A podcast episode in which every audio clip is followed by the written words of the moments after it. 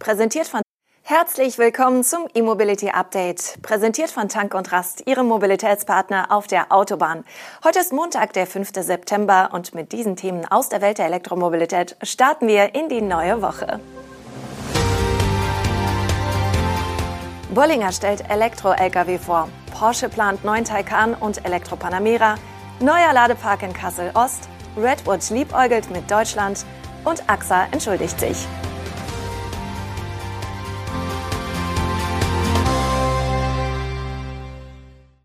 Das US-amerikanische Elektrofahrzeug-Startup Bollinger Motors präsentiert nach seiner im Januar verkündeten Neuausrichtung auf elektrische Nutzfahrzeuge nun den Lkw B4. Dieser ist in der US-Fahrzeugklasse 4 angesiedelt, die mit einem zulässigen Gesamtgewicht von rund 6,4 bis 7,2 Tonnen definiert ist. Der Bollinger B4 verfügt über einen E-Antrieb an der Hinterachse und nutzt eine 800 Volt Plattform mit LFP-Batterien. Kunden sollen zwischen einem oder zwei Batteriepaketen wählen können, wobei die Reichweite pro Akkupack bei rund 100 Meilen liegen soll. Das entspricht umgerechnet 160 Kilometern. Im besten Fall sind mit dem B4 also 200 Meilen bzw. 320 Kilometer Reichweite drin. Bollinger will in diesem Herbst mit zahlreichen Flottenkunden, Ausrüstern und Ladeunternehmen diverse Testfahrten mit dem neuen Truck durchführen, um weiteres Feedback für die finale Entwicklung zu sammeln. Konkrete Angaben zum Marktstart und den Preisen des B4 sollen wohl auch deshalb erst zu einem späteren Zeitpunkt folgen. Bei der Produktion will Bollinger dann mit dem B4 beginnen. Später sollen größere E-Lkw der US-Klassen 5 und 6 folgen. Als Auftragsfertiger hat Bollinger den Anbieter Rush Industries ausgewählt. Ursprünglich wollte Bollinger mit einem elektrischen Geländewagen und einer Pickup-Variante auf den Markt kommen. Die Entwicklung der Fahrzeuge wurde aber Anfang des Jahres auf Eis gelegt. Es folgte der Strategieschwenk auf E-Lkw. Porsche plant für das Jahr 2027 eine zweite Generation des elektrischen Taycan. Auch ein Elektro-Panamera ist angedacht. Bis zum Ende des Jahrzehnts wollen die Zuffenhausener im Rahmen ihrer Strategie Electrified Luxury insgesamt sechs rein elektrische Modelle auf den Markt bringen. Wie das britische Magazin Autocar nun berichtet, soll die neue Generation des Taycan auf einer sportlichen Version der neuen Scalable Systems Plattform des Volkswagen-Konzerns aufbauen. Gleiches gilt für den elektrischen Panamera, zu dem es bereits seit Ende 2021 entsprechende Gerüchte gibt. Nähere Details zu der sportlicheren SSP-Version gibt es allerdings noch nicht. Jedoch sollen laut Porsche markenspezifische Elemente einfließen. Der erste Stromer von Porsche, der die SSP nutzen wird, soll aber das kürzlich auf Modelle Macan und Cayenne positioniert wird. Bereits im Dezember gab es Berichte über ein weiteres Bereits im Dezember gab es Berichte über ein weiteres E-Modell aus Leipzig. Beschrieben wurde die intern offenbar K1 genannte Baureihe als ein Crossover in den Abmessungen des Panamera. Als konkreter Produktionsanlauf des neuen Modells wurde das Jahr 2026 genannt. Dabei hieß es allerdings, das Auto würde auf der ebenfalls noch jungen Premium-Plattform Electric oder kurz PPE entstehen. Womöglich folgt nun aber ein Wechsel auf die erwähnte SSP. Somit bleibt für die zusammen mit Audi entwickelte Premium-Plattform Electric der elektrische Macan, der erst 2024 auf den Markt kommen soll.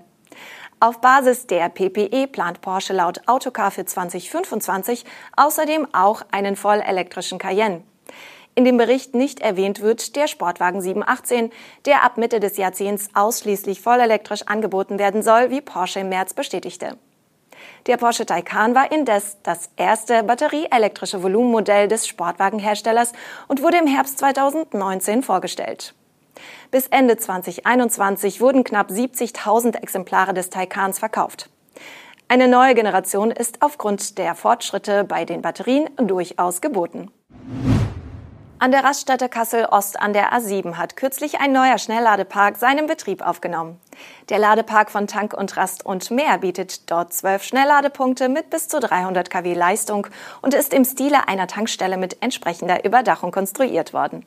Wir stellen Ihnen die neue Anlage diese Woche im Rahmen der Partnerschaft mit Tank und Rast genauer vor. Hier ist der erste Kurzclip.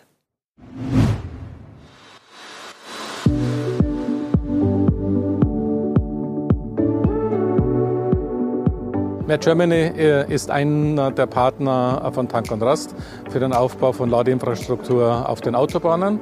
Äh, und wir haben uns schon sehr früh der Partnerschaft entschieden, hier äh, in Kassel-Ost einen Premium-Standort mit den zwölf Ladepunkten zu errichten. Wir sind hier bewusst etwas größer gebaut. Wir haben hier auch nochmal zehn Reserveplätze zum Laden. Äh, um einfach diesen zukünftigen Anforderungen gerecht zu werden. All das wird mit den entsprechenden Fachstellen zwischen Tank und Rast und auch dann für die Genehmigungsbehörde für die Autobahn äh, GmbH äh, in Abstimmung gebracht, um schlussendlich hier mit dem abgestimmten Plan in die Bauausschreibung zu gehen und den Standort zu bauen.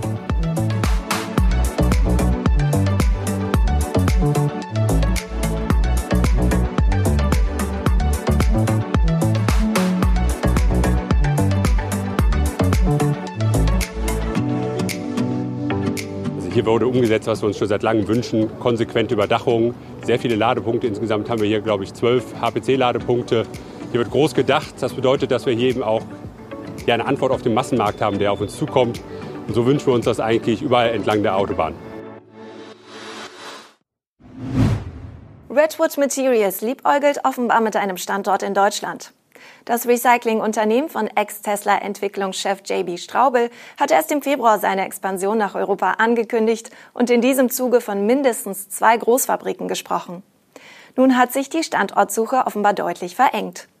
Eine Batterierecyclingfabrik im Nordosten Deutschlands zählt wohl zu den Favoriten, wie das Handelsblatt unter Berufung auf drei mit den Vorgängen vertraute Personen berichtet. Das Investment könnte jedoch noch an den hohen Energiekosten in Deutschland scheitern. Deshalb kommt für Redwood offenbar auch ein skandinavischer Standort in Betracht, etwa in Mittel- oder Nordschweden.